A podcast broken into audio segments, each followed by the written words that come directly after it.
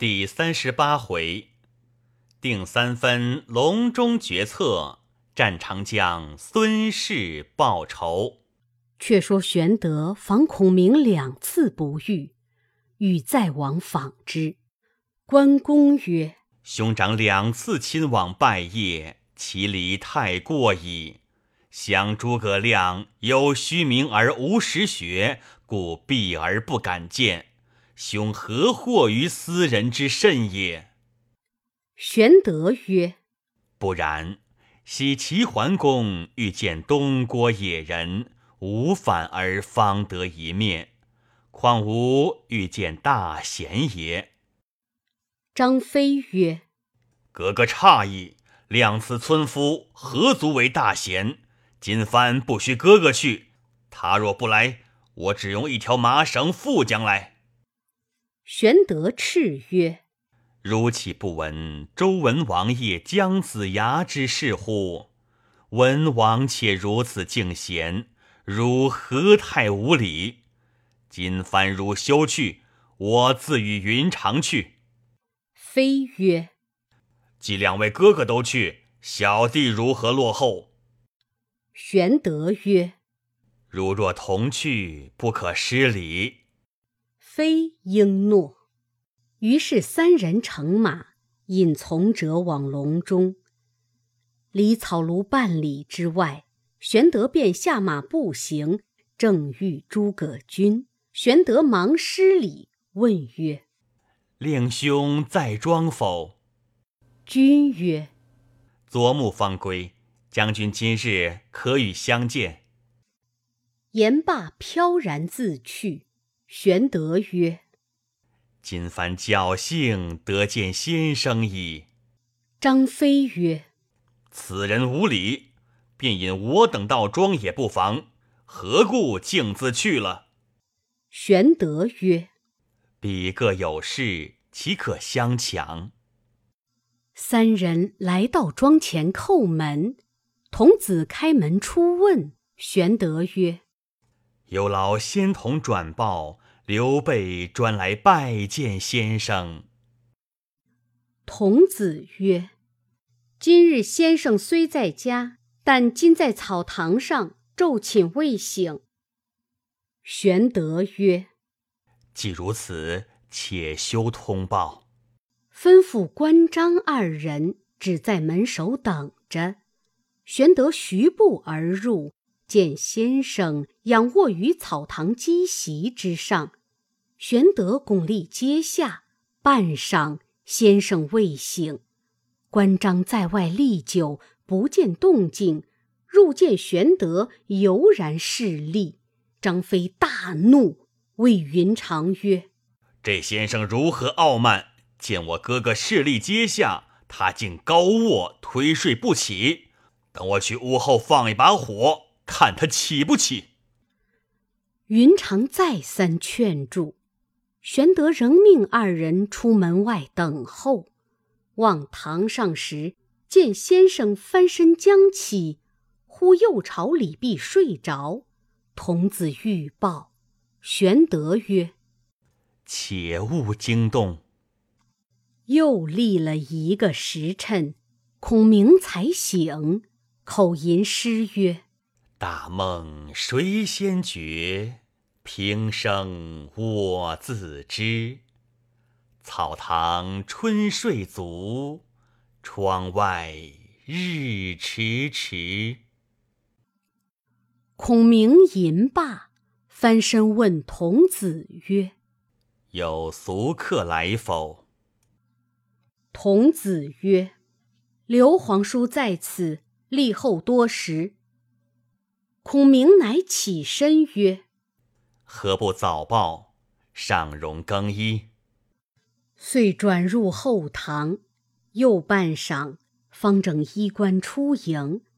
玄德见孔明身长八尺，面如冠玉，头戴冠巾，身披鹤氅，飘飘然有神仙之概。玄德下拜曰：汉室莫胄，卓俊渔夫，久闻先生大名，如雷贯耳。昨两次进谒，不得一见。以书见名于文姬，为神得入兰否？孔明曰：“南阳野人疏懒性成，吕蒙将军往临，不生愧难。”二人叙礼毕，分宾主而坐。童子献茶，茶罢，孔明曰：“昨观书意，足见将军忧民忧国之心。但恨亮年幼才疏，有误下问。”玄德曰：“司马德操之言，徐元直之语，岂虚谈哉？望先生不弃比见，取此教诲。”孔明曰：“德操、原直世之高士，两乃以耕夫耳，安敢谈天下事？二公谬举矣。将军奈何舍美玉而求顽石乎？”玄德曰：“大丈夫抱经世奇才，岂可空老于林泉之下？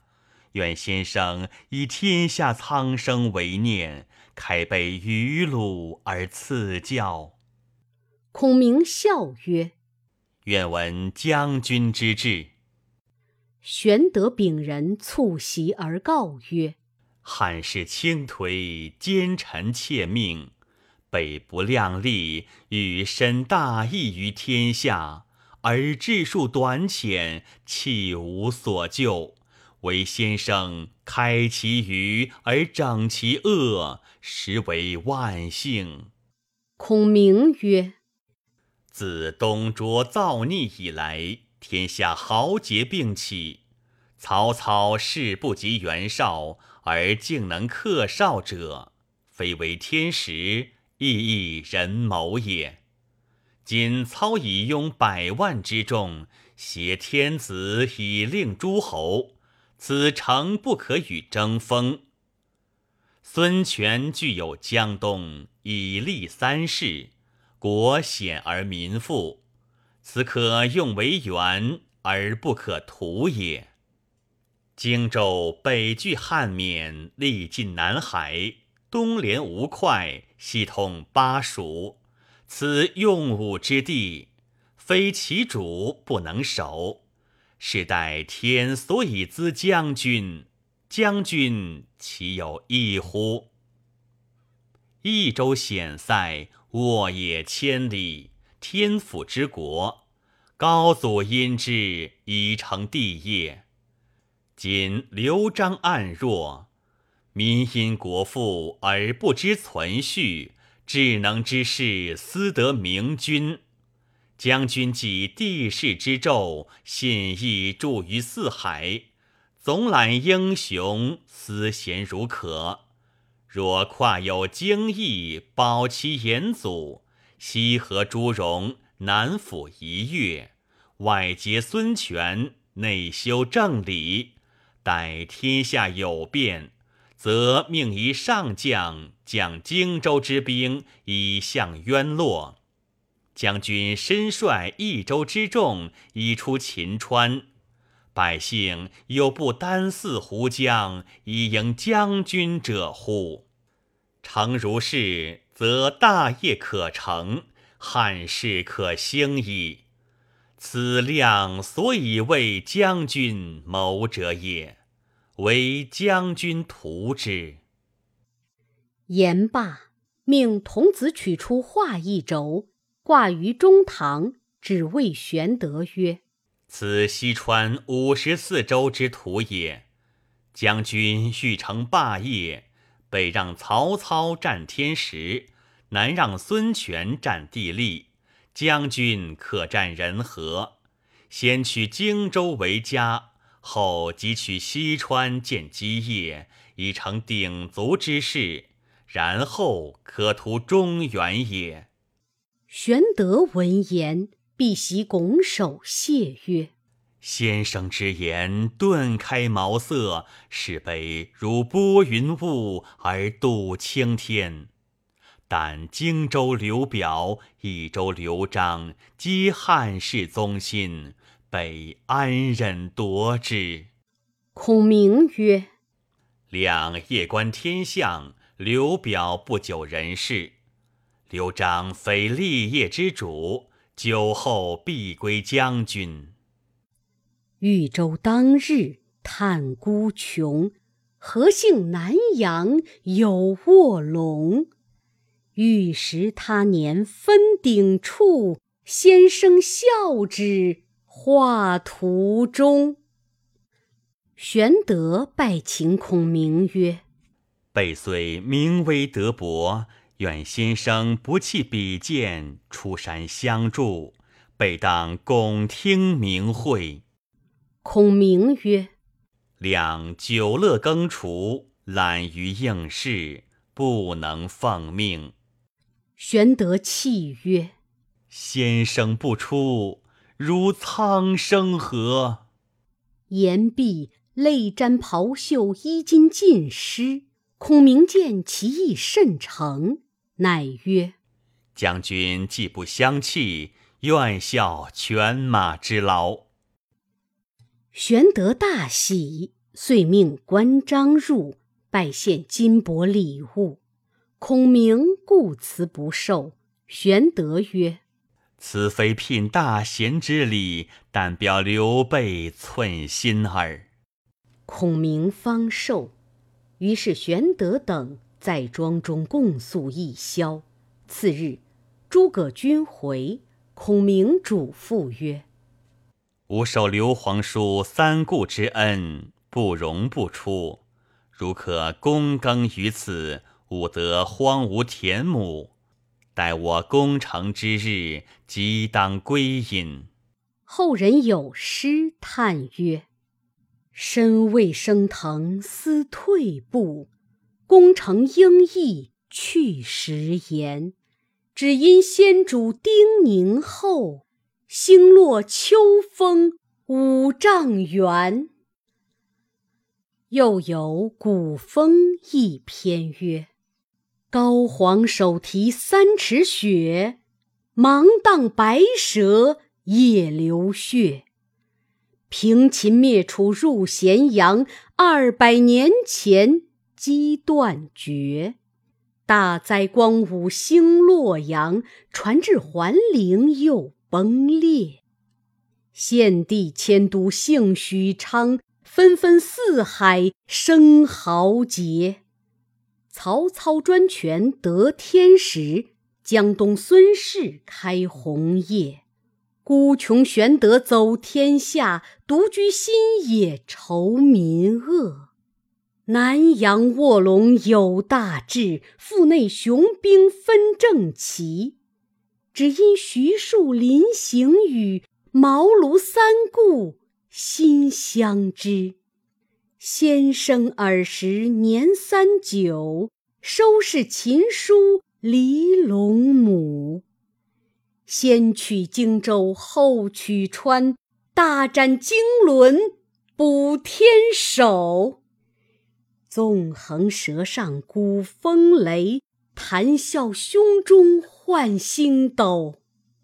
龙翔虎视安乾坤，万古千秋名不朽。玄德等三人别了诸葛均。与孔明同归心也，玄德待孔明如师，食则同桌，寝则同榻，终日共论天下之事。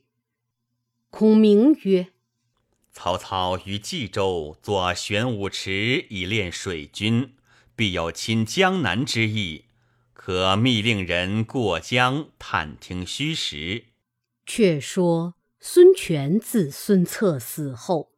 聚住江东，承父兄基业，广纳贤士，开宾馆于吴会，命雇佣张宏沿接四方宾客。连年以来，你我相见。时有会稽看泽，字德润；彭城严俊，字曼才；沛县薛宗，字敬文；汝阳程炳。字德书，吴郡朱桓，字修穆；陆绩，字公绩；吴人张温，字惠树；乌商骆统，字公绪；乌城吴粲，字孔修。此数人皆至江东。孙权敬礼甚厚，又得良将数人，乃汝阳吕蒙，字子明；吴郡陆逊，字伯言；琅琊徐盛，字文相；东郡潘璋，字文归；庐江丁奉，字承渊。文武诸人共相辅佐，自此江东称得人之盛。建安七年，曹操破袁绍，遣使往江东，命孙权遣子入朝随驾。权犹豫未决，吴太夫人命周瑜、张昭等面议。张昭曰：“曹欲令我遣子入朝，是牵制诸侯之法也。然若不令去，恐其兴兵下江东。”势必危矣。周瑜曰：“将军承父兄一业，减六郡之众，兵精粮足，将士用命，有何逼迫而欲送至于人？至一入，不得不与曹氏联合，彼有命诏，不得不往。如此，则见至于人也。不如勿遣，徐观其变。”别以良策御之。吴太夫人曰：“公瑾之言是也。”权遂从其言，谢使者不遣子。自此，曹操有下江南之意，但正值北方未宁，无暇南征。建安八年十一月。孙权引兵伐黄祖，战于大江之中，祖军败绩。全部将凌操、青州当先杀入夏口，被黄祖部将甘宁一箭射死。凌操子凌统时年方十五岁，奋力往夺赋诗而归。权见风色不利，收军还东吴。却说孙权弟孙毅为丹阳太守，毅性刚好酒，最后常鞭挞士卒。丹阳都将归览、郡丞戴元二人常有杀义之心，乃与义从人边宏结为心腹，共谋杀义。时诸将县令皆集丹阳，义。设宴相待，义妻徐氏美而慧，极善卜易。是日卜一卦，其象大凶，劝义勿出会客。义不从，遂与众大会。至晚席散，边宏带刀跟出门外，即抽刀砍死孙毅。归览戴元乃归罪边宏，斩之于市。二人成事，鲁毅加资侍妾。归览见徐氏美貌，乃谓之曰：“吾为汝父报仇，汝当从我；不从则死。”徐氏曰：“夫死未己，不忍便相从，可待至会日，设祭除服，然后成亲未迟。”览从之。徐氏乃密召孙毅心腹旧将孙高、傅婴二人入府，泣告曰：“ 先夫在日，常言二公忠义。今归带二贼谋杀我夫，只归罪边鸿，将我家资铜币尽皆分去。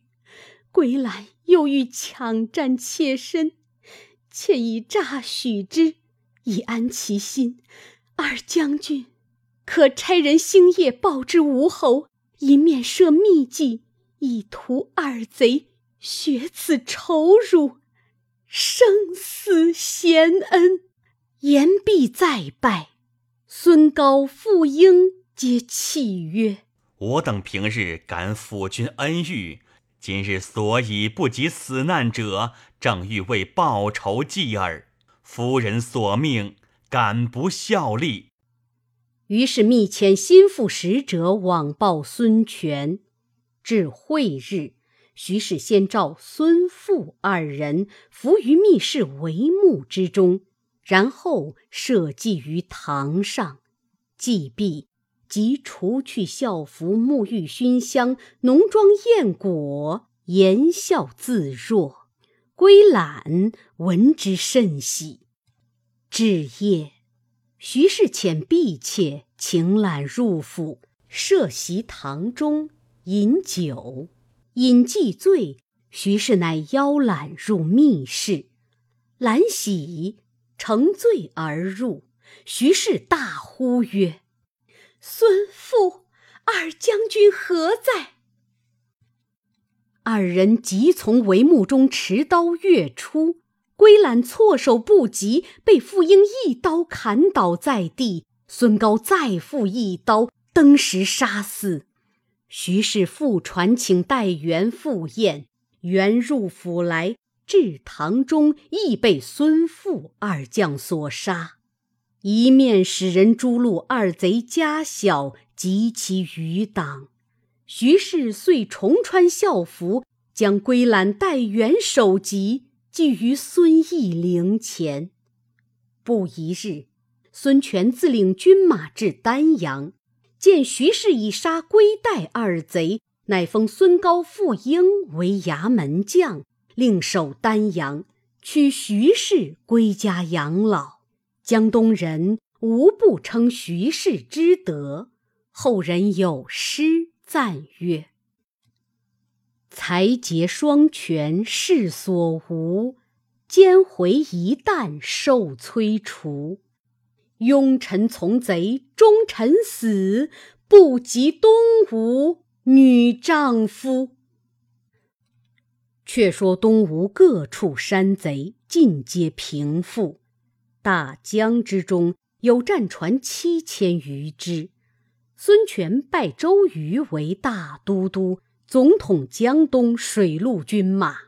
建安十二年冬十月，权母吴太夫人病危，召周瑜、张昭二人至，谓曰。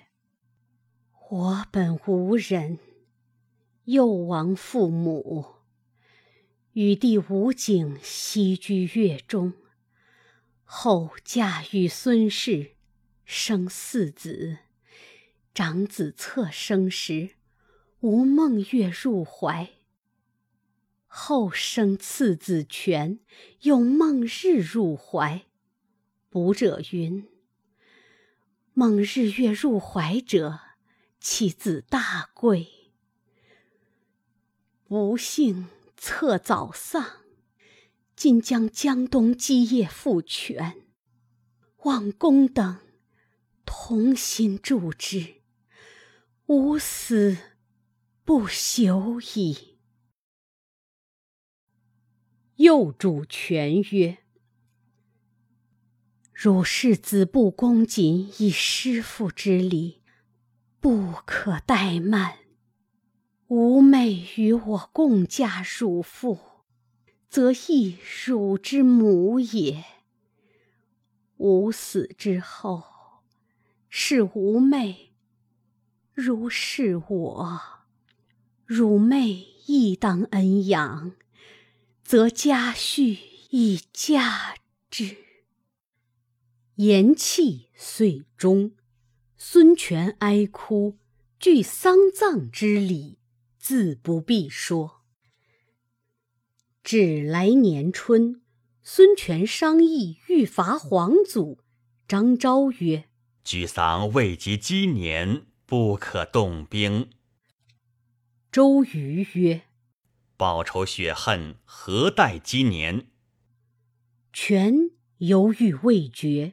是平北都尉吕蒙入见，告权曰：“某把龙丘水口忽有黄祖部将甘宁来降，某细寻之，宁字兴霸，八郡临江人也，颇通书史，有气力，好游侠，常昭和亡命，纵横于江湖之中，腰悬铜铃，人听铃声，尽皆避之。有常以西川锦作藩慢，时人皆称为锦番贼。后悔前非，改行从善，因众投刘表，见表不能成事，即欲来投东吴，却被皇祖留住在夏口。前东吴破祖时，祖得甘宁之力，救回夏口，乃待宁甚薄。都督苏飞屡见宁于祖，祖曰：“宁乃截江之贼，岂可重用？”宁因此怀恨，苏妃知其意，乃置酒邀宁到家，谓之曰：“吾建功数次，乃主公不能用。日月余迈，人生几何？一字远图，吾当保公为朱县长，自作去就之计。宁因此得过夏口，欲投江东。”恐江东恨其救皇祖、杀灵操之事，某具言主公求贤若渴，不计旧恨，况各为其主，有何恨焉？宁欣然引众渡江来见主公，启君旨定夺。孙权大喜曰：“吾得兴霸，颇皇祖必矣。”遂命吕蒙。引甘宁入见，参拜已毕，权曰：“兴霸来此，大惑我心，岂有记恨之理？请无怀疑，愿教我以破皇祖之策。”宁曰：“今汉作日危，曹操终必篡窃，南京之地，操所必争也。刘表无远虑，其子又愚劣。”不能长夜传机，民公宜早图之。若迟，则操先图之矣。今宜先取皇祖，祖今年老昏迈，务于获利，亲求利民，人心皆怨，占据不休，均无法律。民公若往攻之，其势必破。既破祖军，孤行而西。据楚关而图巴蜀，霸业可定也。孙权曰：“此金玉之论也。”遂命周瑜为大都督，总水陆军兵；吕蒙为前部先锋，东袭与甘宁为副将，全自领大军十万，征讨皇祖。细作探知，报之江夏。皇祖即聚众商议，令苏飞为大将，陈就、邓龙为先锋，尽起江夏之兵迎敌。陈就、邓龙各引一队蒙冲截住绵口，蒙冲上各设强弓硬弩千余张，将大锁既定蒙冲于水面上。东吴兵至，蒙冲上鼓响，弓弩齐发。兵不敢进，约退数里水面。甘宁谓董袭曰：“事已至此，不得不进。”乃选小船百余只，每船用精兵五十人，二十人撑船，三十人各披衣甲，手执钢刀，不避矢石，直至蒙冲旁边，砍断大锁，蒙冲遂横。甘宁飞上蒙冲，将邓龙砍死，陈就弃船而走。吕蒙见了，跳下小船，自举鲁罩，直入船队，放火烧船。陈就急待上岸，吕蒙舍命赶到跟前，当胸一刀砍翻。比及苏飞引军于岸上接应时，东吴诸将一齐上岸。势不可当，祖军大败，苏飞落荒而走，而遇东吴大将潘璋，两马相交，战不数合，被张生擒过去，径至船中来见孙权。权命左右以剑车求之，待活捉皇祖，一并诛戮，催动三军不分昼夜攻打夏口。